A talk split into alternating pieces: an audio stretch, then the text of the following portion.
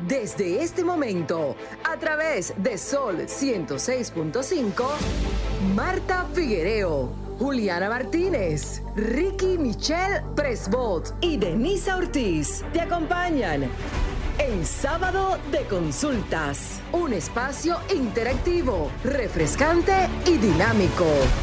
Ahora en Sábado de Consultas, por Sol 106.5, la más interactiva.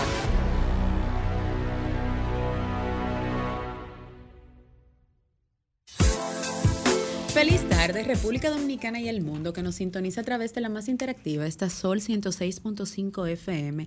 Contentísima de poder llegar a cada hogar dominicano, dándole la bienvenida a noviembre, estos meses bre que culminan ya el año 2023, un año que para muchos ha sido de bendición, para otros de expectativas y para otros quizás han, han tenido algunas pérdidas, pero estamos tirando para adelante y nada, el 2024 será aún más productivo. Y esos ciclos y esas etapas que quizás eh, no culminaste este año, que tienes que culminar, hay que cerrar etapas, hay que culminar ciclos y quizás el 2024 será el idóneo. De 1 a 2 de la tarde acá, a través de la más interactiva esta Sol 106.5, hoy acompañada como siempre a mi mano derecha, la bellísima Marta Figuereo. Buenas tardes. Buenas tardes, Denny. Muchas gracias por esa presentación. La esperaba. Este, hizo como, falta. Exacto, como tú decías, eh, los meses bre, terminamos octubre y hemos iniciado noviembre. Un noviembre que, bueno, siempre nosotros estamos eh, en esta época eh, no hace tanto tiempo, cuando yo era menor, sigo siendo menor, eh, como que se, ya se sentía la brisa y se siente la brisa realmente. Eh, hay días que no han sido buenos de este inicio de noviembre, pero esperamos que los que vienen vayan cambiando. Y nosotros acostumbrándonos a que muchas cosas que nos pasan que no están dentro de nuestro control, dejémoslas pasar y le demos gracias a Dios, independientemente de que no sean tan buenas, eh, de que no nos gusten y de que no hayan sido de, de, agrado para lo que nos rodean. Pero hoy tenemos un excelente programa, muy acorde realmente eh, con el clima, como lo que estamos viviendo en estos últimos días, con gripe, afecciones eh, pulmonares. Así es que no se quiten de el dial para que podamos entender y aprender. Bueno, aquí está a mi lado, a mi El derecha. más perdido, el el más perdido. El más- El- lo encontramos. Ahora sí me considera el más Sí, perdido. Lo Yo, encontramos, lo encontramos. claro. Buenas Ya. tardes, Carlos. yo, yo soy como Dora, ahí me encuentran como el mapa. no, pero siempre contento de estar en este espacio. Para mí es un privilegio y siempre para poder compartir con estas distinguidas también, que es un- siempre un honor. Y sobre todo estar con mi familia de sábado de consulta, como, como usualmente cada sábado, para llevarles a ustedes lo, lo último y sobre todo de poder informarles sobre la salud y todo lo que evidentemente concienciamos sobre ustedes. Bueno, y bueno, recordarle a nuestros oyentes las redes de este espacio, arroba S Consultas RD, tanto para Facebook, Twitter e Instagram, y la suya, Marta Bueno, Figueroa. sí. Las más solicitadas en nuestro Sí. canal de YouTube, señores. Entiendo que sí. Mm. Este, muchas gracias. Eh, arroba Figuereón, Figuereón Marta. Este, en, en Facebook. Casi no lo uso porque ya nosotros, lo, las personas de, de esta Los época, millennial. los millennials, usamos eh, Instagram Ok, ok. ese, y TikTok. ¿Y TikTok cuál es? ¿En Exacto, TikTok? exacto. TikTok. Marta Figueroa En Miranda, en TikTok. Ok, Y la suya, Carlos. Bueno, a mí me pueden encontrar como en en Instagram como arroba carlosmartin7 y en TikTok eh, eh, como Carlos Martín 7 también, En hilos y en Infrit. En hilos. en hilos. Bueno, Aún no ex- tenemos tres todavía, pero vamos para allá. Anti- antiguo Twitter.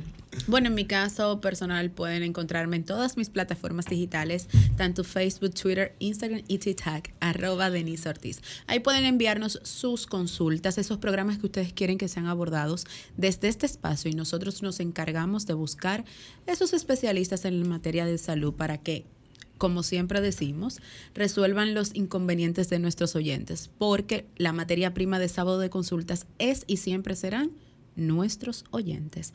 Vamos de inmediato a nuestro tópico de cada sábado, es el top 3, esos temas que son tendencias, que abordan algunas situaciones de nuestro diario vivir, algunos temas que nos hacen ruido, como dice Marta, o en su defecto experiencias vividas. Vamos a iniciar con el más perdido, con nuestro querido Con el Dora, o no, con mapas. bueno, miren, yo en este día venía, bueno, esta semana realmente, hace unos meses turbulentos, y me han enseñado muchas cosas, pero que más que nada, yo diría que eh, en mi mente llega la humildad. Bueno, eh, palabra tan sencilla pero tan difícil tan difícil de, aprender, apreciar y de, y de quizás y de, demostrarlo. y de aplicar, pues, sí, correcto, eh, yo le puse a esta reflexión que le escribí el valor de la humildad. Y realmente me gusta pasarme mucho en, eh, básicamente para llevarles un buen mensaje reflexivo en torno a la Biblia, ¿no? Y bueno, yo me enfoqué, primero quise definir la humildad. La humildad es una virtud humana atribuida a quien ha desarrollado conciencia de sus propias limitaciones y debilidades y obra en consecuencia de. Evidentemente, la humildad en pocas palabras es saber reconocer nuestra iniquidad, nuestra falla, nuestro, nuestro error y nuestro, evidentemente, propia eh, concupiscencia, se podría decir. Y si vamos a la Biblia, yo tengo en el libro de los Salmos, eh, eh, que se redacta muy claramente lo que sale de un corazón humilde. Y en este fue David que expresó lo que bien influye de un corazón humilde, que es la admiración, la gratitud hacia Dios y la incredulidad que, en que, se le haya escogido a Él y salvado de, que ser, tener, de poder tener amistad con Dios. Evidentemente de un corazón eh, humilde sale gratitud y amor, evidentemente sobre todo eh, la capacidad de reconocer más que nada su condición, claro.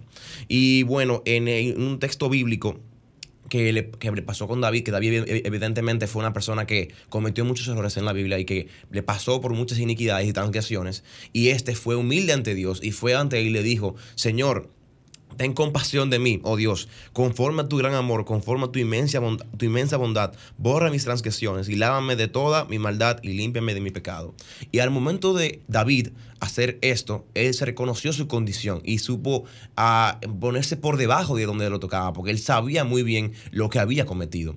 Y bueno, eh, yo considero también que el valor de la humildad es un valor tan intangible que es difícil de aplicar. Bueno, quizá para muchos no, quizá para algunos pocos, quizá algunos también, tal vez no, pero es necesario poder aplicar la humildad cuando nos, cuando nos toca, porque hay, a veces que realmente eh, cometemos errores, que cometemos fallas, o incluso quizás eh, una persona cometió una falla contigo y quizás eh, tú no quieres quizás como que darle la oportunidad con esa persona. Pero yo te invito en este momento a que apliques la humildad en tu vida y que, des, y que tengas misericordia de las personas. Quizás alguien te hizo daño, quizás alguien no, tuvo, no tuvo paciencia contigo, pero en este momento quiero indicarte que al final de cuentas tú tienes que rendirle cuenta a quien al final lavó sus pecados, o que al final dio la, dio la oportunidad hacia ti, que fue Dios, y que, tú, y que puso en eso en ti de poder eh, darle la oportunidad a otra persona de poder eh, pedirte disculpas y tú poder como que ni se eh, salir adelante. excelente. Y, de hecho como que van de la mano la humildad y el perdón. Exactamente, sí. Sí, van de la mano. Tú sabes que una de las... bueno, en la semana entera eh, todos los días, cada segundo o menos de un segundo, una, una, algo que se cuenta que es menos del segundo, estamos bombardeados de noticias, noticias buenas, noticias que no son tan buenas y mala y malísima. Y lo que me llama a mí la atención es la cantidad, no sé si si se puede decir así o si le pusieron este nombre y la Real Academia de la Ciencia lo va eh, de la lengua lo va a, permitir que son los opinólogos que hay en el mundo. Oh, es decir, cuántos opinólogos eh, que con su humilde opinión desalman el alma, oye, desalman el alma de familiares de víctimas, tanto de víctimas mortales como víctimas eh, muertos en vida, que quedan, que quedan vivos, pero bueno, están muertos. Y yo lo digo porque en esta semana hubo una tragedia fuerte que estuvo rodando todas las redes, los videos, porque ya eh, es mejor yo grabar para hacerme viral algo que esté sucediendo, una tragedia, que yo ir a darle la mano a esa persona para evitarle la muerte. Entonces grabar es, yo ya veo que hay motores que andan con una cámara aquí en el casco, que todo es una grabación. Bueno, en esta semana, eh, dentro de la tragedia de las víctimas de lo del río Fula de Bonao, eh, me envuelve a, mi familia. Eh, una pariente perdió la vida, se ahogó. en este accidente muy, muy fuerte, muy doloroso. Y dentro de un grupo se comentó, bueno, pero ¿y qué hacen? ¿Cómo una gente está en ese río a esa hora? Pero parece que estaban en droga, estaban drogados. Entonces, esas son cosas que cuando usted opina, que usted no sabe, los familiares de esas personas, óyeme, usted está matando dos veces, tres veces a, esa, a ese difunto. Y también está matando a, su familia, porque nadie sabe eh, lo que piensa cada quien y lo que hace cada quien. Y de hecho, este, en las redes, usted solamente tiene que pasar ver noticias y pasar hacia arriba, darle el dedito y pasar hacia arriba y no opinar. No es obligatorio que usted opine porque duele mucho eh, como esas aseveraciones, como si en verdad usted conociera a la persona.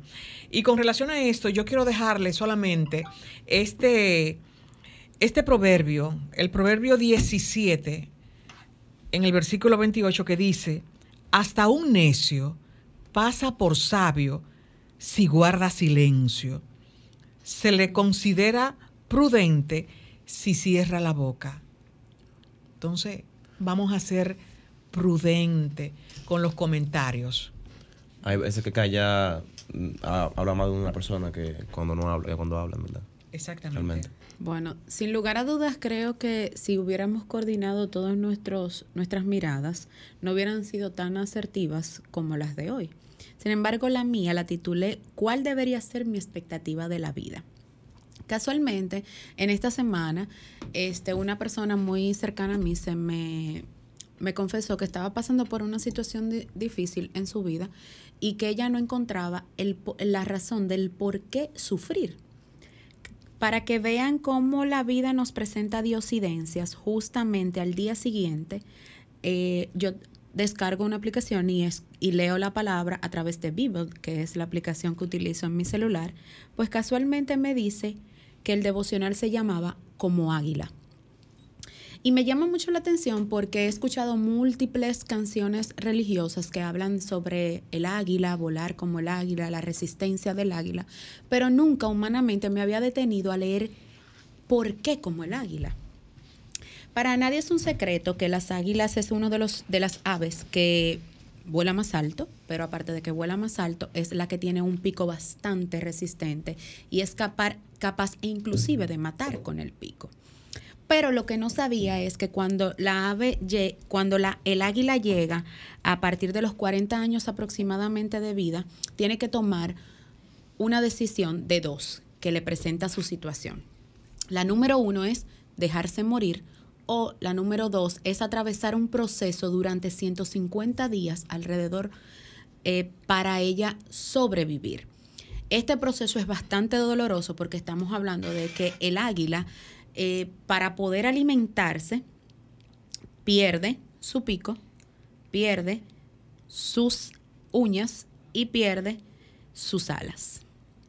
¿Por qué? Porque ya con, el tiempo de 40 años, sus uñas son muy largas para poder retener los alimentos, su pico es muy largo para poder llegar hasta, hasta picar y al tener la dificultad de, de, la caza para alimentarse, de, de que las alas y las plumas están envejecidas y muy pesadas, esto le genera dificultad para volar. Entonces, ella elige el proceso que anteriormente le decía, que consiste en irse a la montaña más alta y rocosa, trancarse en esa montaña durante unos días y luego que está en esos días, pues entonces tiene que darse contra la roca, agredirse, ella, misma. agredirse ella misma para que el pico se rompa, para que luego que ese pico salga completamente nuevo, entonces el águila empieza a, quitarse una por una sus uñas para que las uñas salgan nuevamente y posteriormente de esto, entonces tiene también que elegir quitarse las plumas una por una para que salgan nuevas. Resulta que me llamó mucho la atención porque el proceso, uno lo dirá, lo, contarlo es fácil, pero vivirlo es terrible, porque estamos hablando de que tiene que lastimarse ella misma para poder sobrevivir. El proceso duró 150 días, alrededor de cinco meses. Una vez que ella termina este proceso, esto le garantiza vivir 30 años más. Entonces, como observarán, el proceso pasó de un proceso de dolor a un proceso de renovación. Entonces, este proceso del águila lo que hace es que permite que nuevamente la victoria le genere, como dije, 30 años de expectativas más de vida. Entonces, estos 30 años de expectativas más de vida, que en el momento fueron de dolor, luego fue un proceso de renovación, un proceso de resiliencia, porque tiene que ser paciente para que le salgan sus plumas, para que le salga su pico nuevamente, para que ella le vuelva a tener las uñas, lo que me da a entender es que al mismo tiempo de, disfrutarse el proceso, porque en medio del dolor está viendo que va a salir una persona completamente resurgida, también me, me, me llevó a pensar que aún en medio del sufrimiento, el proceso de renovación no es una excepción para nosotros volver a ser mejores seres humanos. Justamente cuando leí finalmente esa reflexión ese día, llamé a mi amiga que me había solicitado un consejo el día anterior y le dije, quizás el momento de la prueba ahora es difícil, pero más adelante verás el resultado de eso, porque nadie, absolutamente nadie, en medio de la prueba sale igual. Las pruebas están para para hacernos mejores personas, pero sobre todo para recordarnos que eso que tú estás viviendo hoy no lo puedes repetir mañana en otra persona. Eso es lo que no hace, la, eso es lo que nos da la facultad de ser mejores seres humanos y como decía Carlos en su comentario, más humilde, pero sobre todo amar más a tu prójimo como tú te amaste en ese momento. Esa es mi reflexión de esta tarde. Excelente, excelente, excelente. Muy buena, muy buena. Yo voy a ver cuál es el la mirada de nuestra compañera Juliana. Mi estimadísima. Bueno, eh, me encantó la mirada de Benny. Wow. Yo en esta ocasión le voy a robar la mirada de Marta y de Carlos, porque hoy también voy a hablar de la Biblia. Eh, porque esta semana estuve leyendo un capítulo que me ha impactado, un libro que me ha impactado demasiado, que fue el libro de Daniel. ¿Por qué este libro me impactó tanto? Porque el carácter de Daniel y cómo él se mantiene firme a su identidad, sin importar todos los obstáculos que se le presentan, es increíble. Recuerdo primero como él, a pesar de que el rey dio un decreto de que todo el mundo tenía que adorar una estatua, él y sus amigos decidieron no hacerlo, a pesar de que el rey había dicho que quien no lo haga lo iban a llevar a un horno de fuego. Y Daniel y sus amigos aún así no lo hicieron, no se postraron a adorar la estatua que este rey eh, pues había decretado que se tenía que adorar. Entonces, eso uno, o sea, fue, estuvo dispuesto a arriesgar su vida por mantenerse fiel a su identidad pero además de esto, en todo el transcurso vemos como se le siguen presentando pruebas una detrás de otra para poner y doblegar su identidad. Pero lo que más me llamó la atención fue que en una parte del libro no podían, o sea, estaba prohibido adorar a Dios. Y Daniel, en lugar de hacerlo a escondidas, él dijo, bueno, no, esta es mi identidad. Y literalmente se postró a adorar a Dios abrió todas las ventanas para que lo vean hacerlo. O sea, es como que no solo que yo no voy a cambiar mi identidad, sino públicamente yo voy a seguir haciendo lo que yo sé que yo tengo que hacer. O sea, él lo podía incluso haber hecho a escondidas y, ok, seguir su identidad, pero sin arriesgar su vida, con puertas cerradas, ventanas cerradas, no. Pero él decidió abrir todas las ventanas para que lo vean seguir adorando al Dios al que él le creía. Entonces, al ver todas estas muestras de cómo Daniel mantiene su identidad firme, y eso yo no solo lo aplico a mi relación con Dios, sino a, mis valores, a todo lo que yo creo y a todo lo que forma parte de mi identidad, de cómo a pesar de que toda la sociedad, incluso en ese, en ese contexto del mismo rey, te ordene hacer algo, si tú sabes que no es algo que va alineado con tus principios y con tu identidad, no tienes por qué hacerlo. Sea, y ahí es donde se pone en una balanza. ¿Qué me importa más?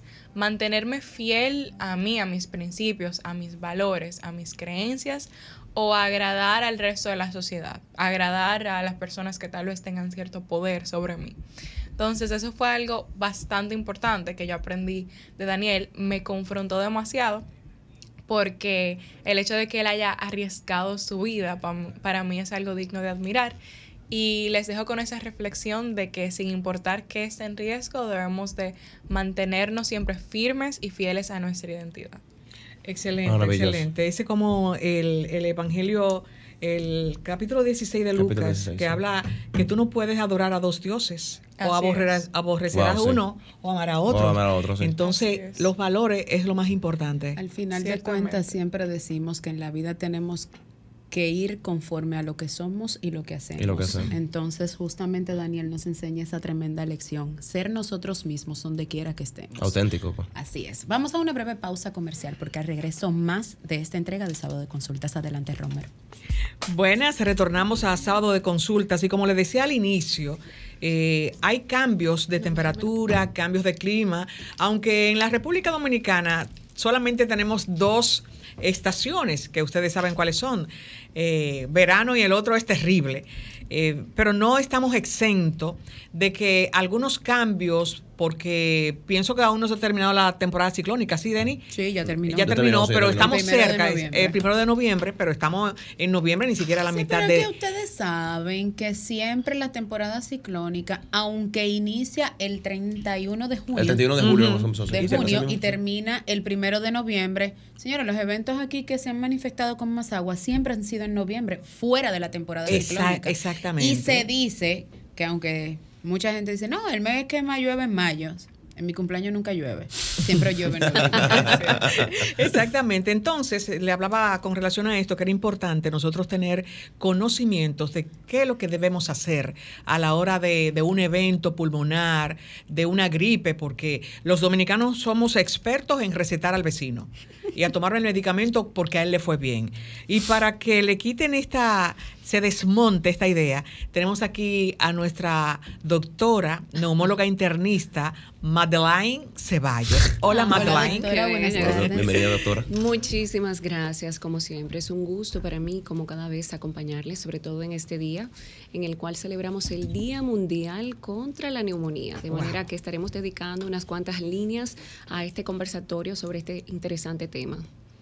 Entonces, nosotros eh, tenemos la preocupación, doctora, porque en los últimos días, últimos meses, tenemos una, tenemos muchísimas enfermedades, está el dengue, está el cólera, y se ha complicado el dengue con la neumonía, con COVID, porque tengo conocidos que han estado ingresados que luego de estar con el dengue también tienen COVID. La influenza también estaba ahí. La influenza, correcto. Entonces, lamentablemente. Exactamente. Es bueno que, que, nos hablara de esto y cuáles son las prevenciones, qué tenemos que hacer y qué, cuáles, cuáles son los procedimientos para poder contrarrestar un poco este brote de, de gripe y de problemas pulmonares. Excelente. Bueno, en primera instancia la neumonía la definimos como un estado de inflamación que afecta a los pulmones. Puede afectar un pulmón como se pueden afectar los dos pulmones este, y es consecuencia del sobrecrecimiento de bacterias, de virus, de hongos en nuestros pulmones, en nuestras vías aéreas. Esto conlleva a un daño en los tejidos respiratorios y este daño en muchas ocasiones puede ser de hecho intratable, incurable, algunas de las secuelas de estos padecimientos. Pero es básicamente un estado inflamatorio de naturaleza infecciosa que afecta a los pulmones y los puede dañar. El mecanismo a través del cual podemos hacer el diagnóstico de un paciente con neumonía realmente es muy amplio, pero en primera instancia es fácil. ¿Por qué? Porque hace falta la valoración clínica del paciente, es decir, tenemos un paciente con un cuadro clínico que en muchas ocasiones puede ser muy característico, tos, expectoración que es catarro, este puede tener también falta de aire, puede tener baja concentración de oxígeno en la sangre, puede tener de hecho también pues sangre a través de las vías aéreas, un pequeñito sangrado a través de las vías aéreas. Y bueno, la historia de fiebre también es muy importante. Entonces tenemos el cuadro clínico característico de este paciente aunado a todos los estudios que se realizan, dentro de ellos imágenes médicas, la radiografía de tórax, un hemograma, y por ahí entonces nos vamos orientando. Dependiendo de cada hallazgo encontrado, podemos pues orientar mejor el diagnóstico. Doctora, yo tengo una, una interrogante. Yo en estos días conversaba con una persona y esta persona como que, bueno, usted ha visto que últimamente como que ha estado lloviendo, ustedes han visto, ¿verdad? Han estado lloviendo, han caído estas No, no, lluviecitas. No ha cántaro, a lloviendo, cántaro. se Se ha caído el cielo. Pero como que Literal. eh, son estas una lluvia como que se, se ponen intensas y como que, como que se van, pues. Exacto. Y Entonces, de repente sale el sol. y, se- y de repente sale el solecito, como que. ah, Es Entonces, un, un amor efímero. es- ajá, precisamente. Entonces, ¿qué pasó? Yo conversaba con una persona, la persona me decía, no, que yo, eh, ella estaba en la universidad y como que cayó, cayó hay una lluvecita, se mojó y como que ya al otro día estaba ella con una fiebre, una cuestión. Yo no sé si eso se debe también a la lluvia, que si el ambiente, la quizá la, la, la, la humedad. También como que quizá el, el, el entorno quizá también no, no, no favorece. ¿Usted no cree que eso como que tiene que ver con, con el afecto? Sí, por supuesto. Eh, yo siempre digo que este cuerpo de ser humano es muy susceptible a todo lo que sucede en el medio exterior, en nuestro medio ambiente, en nuestra atmósfera. El cambio climático incide negativamente y positivamente en la salud del ser humano. Es decir, que tú puedes desarrollar una gripe, un resfriado común, eh, luego de exponerte a un cambio br- brusco de clima. Es muy importante tener eso en cuenta. Claro. Doctora, una pregunta. El sistema inmunológico, eh, ¿qué tan fuerte o qué tan débil es? ¿Es algo genético? O sea, por ejemplo, si mis padres eh, o mi mamá, por ejemplo, fácilmente contrae una gripe, toca aquello, ¿es probable que sus hijos también tengan ese sistema inmunológico débil o ya depende de la crianza que sus hijos tengan de manera independiente? De los hábitos. Creo que los hábitos, sabe, los hábitos. Bueno, la inmunidad como tal tiene un componente adquirido que es lo más importante. Tú puedes tener un papá que, o una mamá con un sistema inmunológico debilitado. Sin embargo, si tú eres una paciente que te cuidas, comes saludablemente, llevas un buen estilo de vida, estás vacunada, no te expones, no tiene una cosa que ver con la otra. Siempre se habla un poquito de, de la parte hereditaria, la genética, pero es sobre todo adquirida. La inmunidad eh, es básicamente todo aquello que se va formando en nuestro cuerpo, esa defensa que se deforma en nuestro cuerpo en atención a todos los contactos que vamos teniendo, las enfermedades que padecemos, cómo nos cuidamos, qué comemos y qué hacemos con este templo, que es nuestro cuerpo. Doctora, una pregunta que quizás todos los que tienen la ingesta de alcohol se preguntarán. ¿El hecho de yo consumir alcohol me generaría algún riesgo de padecer esta patología? Sí, por supuesto. Siempre recordamos que todos los hábitos tóxicos, independientemente del tipo, sea fumar, sea tomar alcohol, sea el uso de drogas, todos van a incidir negativamente en la adecuada, el adecuado funcionamiento de nuestro sistema inmunológico. No solamente desde el punto de vista inmunológico, también el alcohol directamente daña el hígado, daña el estómago y estos son mecanismos de defensa de nuestro cuerpo. ¿Por qué? Porque el hígado se encarga de destoxificar todo aquello que consumimos, exactamente, es como un filtro, ¿verdad?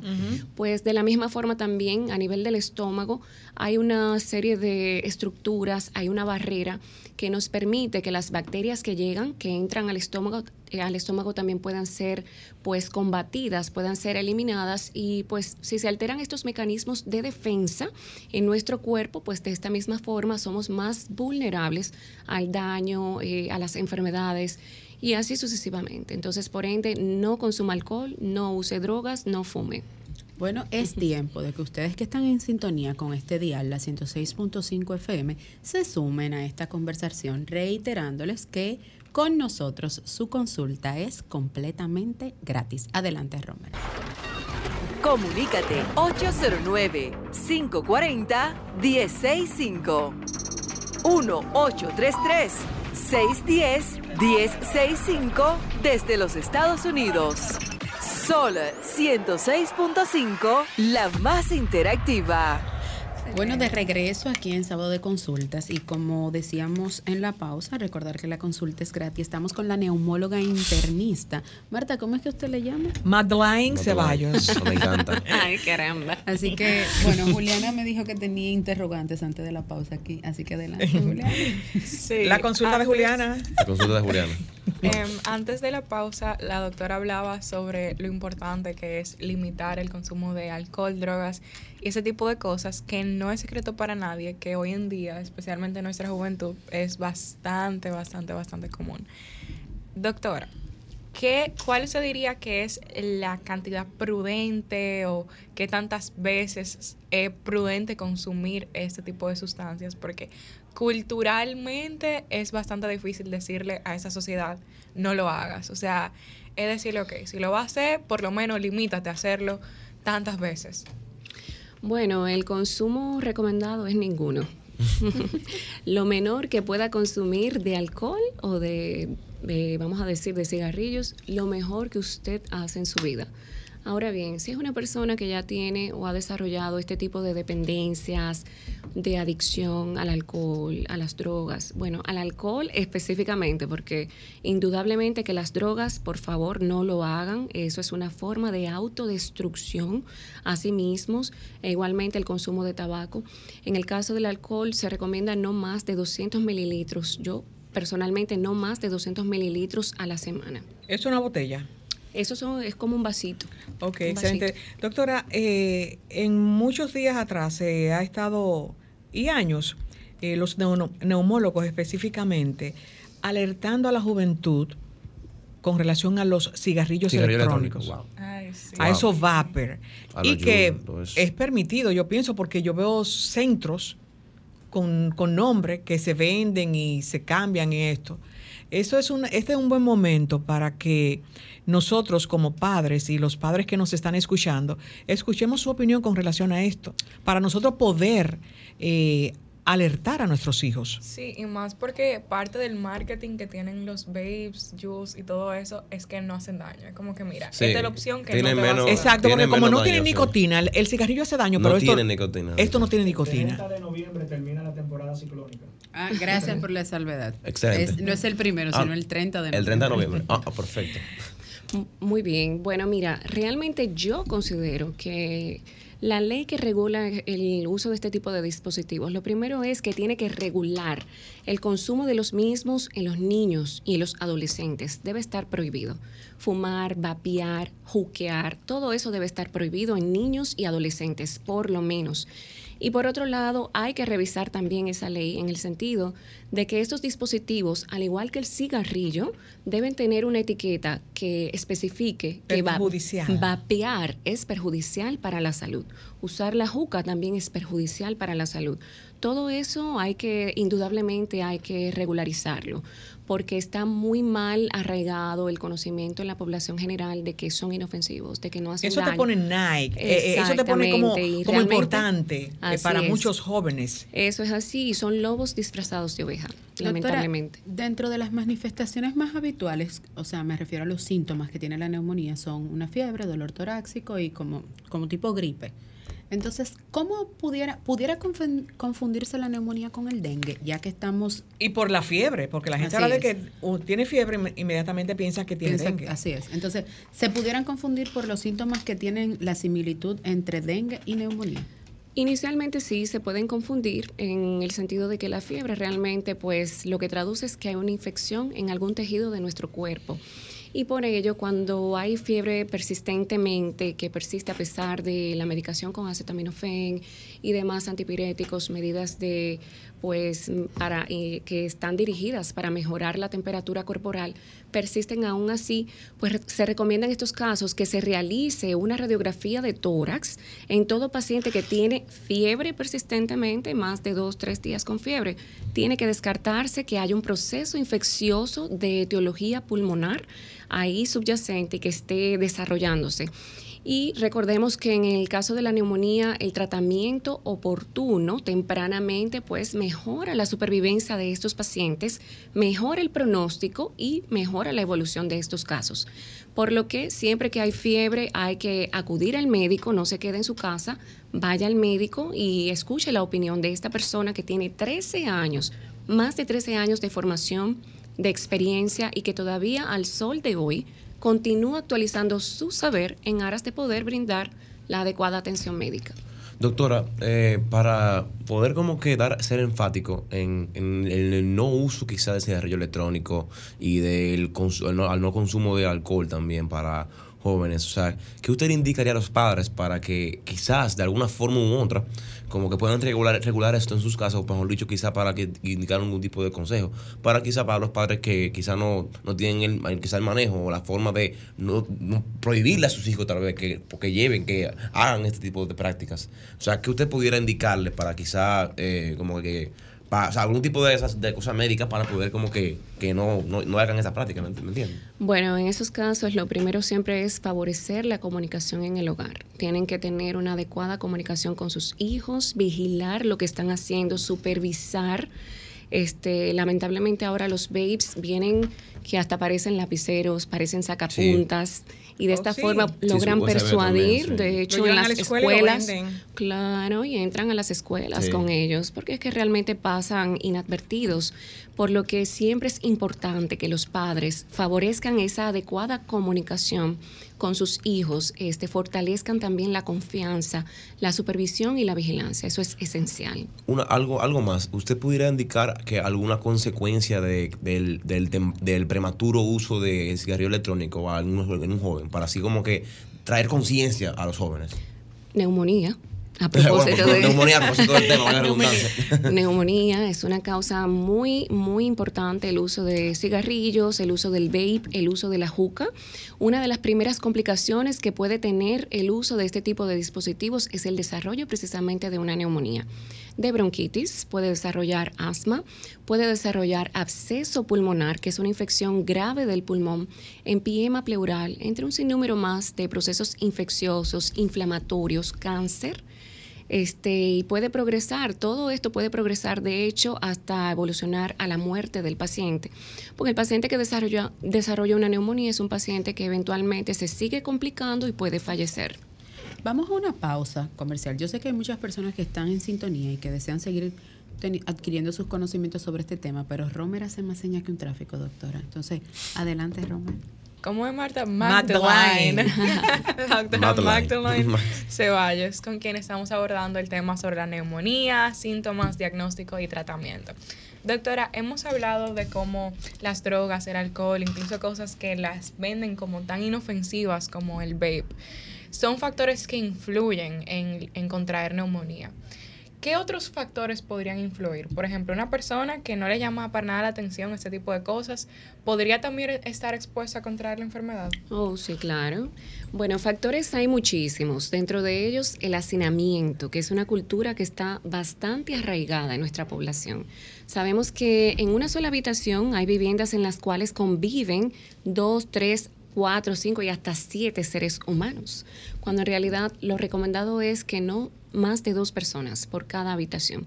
¿Por qué? Bueno, porque lamentablemente el mecanismo patógeno a través del cual se transmite este tipo de afección de enfermedad es precisamente a través de la vía aérea.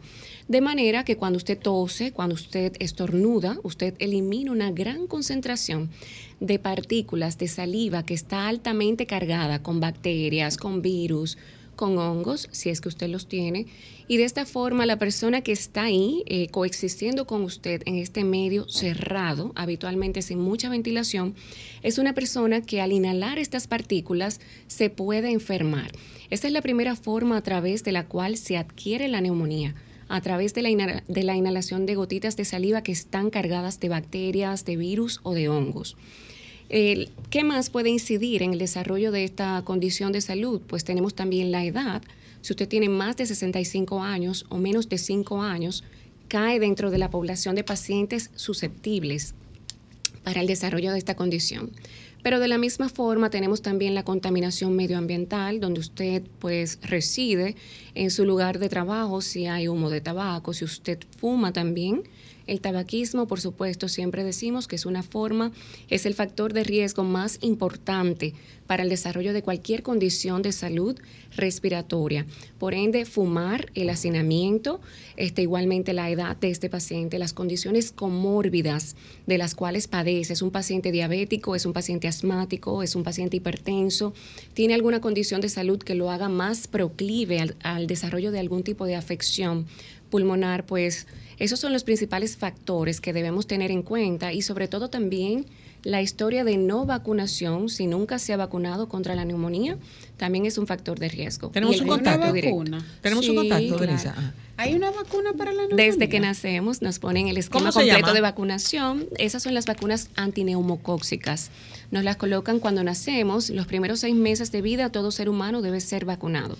Pero todavía a la altura y a la fecha hay pacientes que lamentablemente nunca recibieron estas vacunas y bueno, pues deben colocárselas si nunca han sido vacunados. Qué bueno que usted toque el tema, porque por ejemplo, en el caso mío, quizá mi mamá me vacunó. Claro que sí, en el centro sanitario. Pero la pregunta del millón es, por ejemplo, Juliana, eh, mi compañero Carlos, que son Tú los puedes más- mencionarme a mí, Denise. Marta, que no tengan conocimiento, ¿cómo uno se va a dar cuenta si se la pusieron o no se la pusieron? Pregúntele a su mamá. Sí.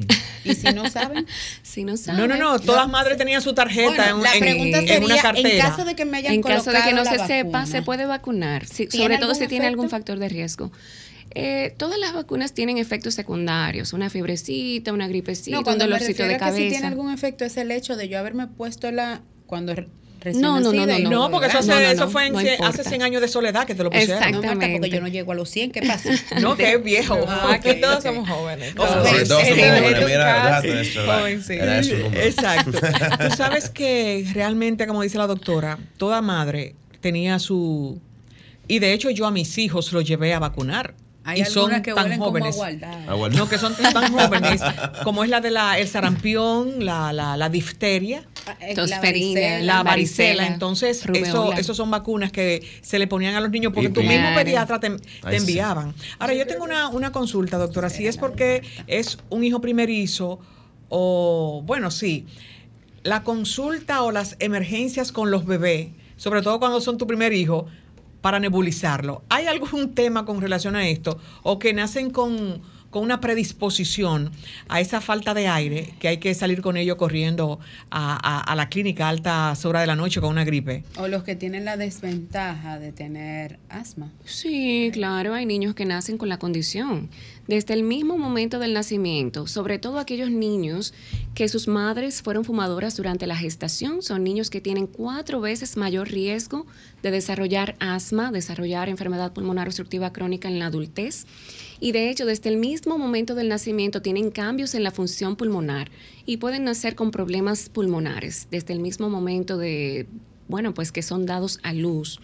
Hay niños que nacen con la condición, como también hay aquellos que la desarrollan en el transcurso de la vida o tienen un antecedente, un fondo alérgico muy importante que los hace ser pacientes atópicos. O puede ser una alergia. Sí, las alergias y el asma van muy ligadas de la mano. De hecho, la atopía se considera uno de los factores más importantes en la génesis del asma. Si usted tiene alergias, es muy probable que también si tose, si tiene alguna eh, sintomatología pulmonar, es muy probable también que tenga un poquito de asma. Incluyendo si tú tienes una alergia por ah, lactosa, un bebé.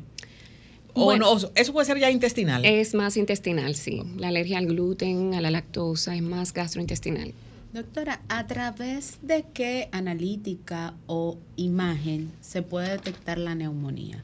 Y ahí mismo, para ya esta sería mi consulta. Gracias. Por, ¿Cómo ustedes honesta. ven las imágenes, doctora? Porque, por ejemplo, yo voy y me hago una, una, tomogra- una radiografía de tórax, por ejemplo, y yo digo, wow, mira mis pulmones. Están Eh, negros. Se ven negro. Me estoy muriendo. hay otra parte que se ve gris. ¿Por qué se ven gris? Porque hay una parte que se ve negra. Porque, señora, la primera vez que yo me hice una radiografía, salió una parte clara y una parte oscura. Yo tenía un proceso de, de gripe y yo dije, ay, hay que ingresarme. Pero el doctor me dijo, no, todo está bajo control, es, es parte de, de la congestión nasal. Y, y yo como que, ¿le habrá pasado a otra gente, al igual que a mí? Bueno, en radiografía de tórax realmente todo depende de la densidad del tejido. Los pulmones son órganos que por defecto tienen aire. Entonces todo lo que tiende a tener aire se ve oscuro. Ah. ¿Ok? No es que te cuando estás está oscuro está muriendo. bueno. Exactamente. Lo que no debe verse es negro. ¿Ok? No es lo mismo verse oscuro. Por ejemplo, vamos a ver. Hay un color que es como grisáceo. Y hay un- exacto. Los pulmones se ven más o menos grisáceo oscuro. Ahora, cuando se ve todo negro, puede ser malo, porque puede significar que hay una parte del pulmón que está destruida. Y esto se llama enfisema pulmonar o puede ser Mm. también un neumotórax. No debe verse completamente negro, ¿ok? Debe verse como un color grisáceo oscuro con algunas, eh, con presencia de algunas eh, opacidades que son vasos sanguíneos o el intersticio que se ve blanco. Eh, normalmente cuando vemos la placa vemos algunas partecitas que son blancas, unos puntitos blanquecitos, unas líneas, esos son vasos sanguíneos y el intersticio pulmonar. Los vasos sanguíneos son los que se encargan de llevar la sangre al pulmón y el intersticio le da el sostén, le da eh, pues la estructura al pulmón. Normalmente se ven oscuros, lo blanco tiende a ser el corazón, todo lo que tiene líquido, el corazón tiene sangre y por eso se ve blanco. ¿ok?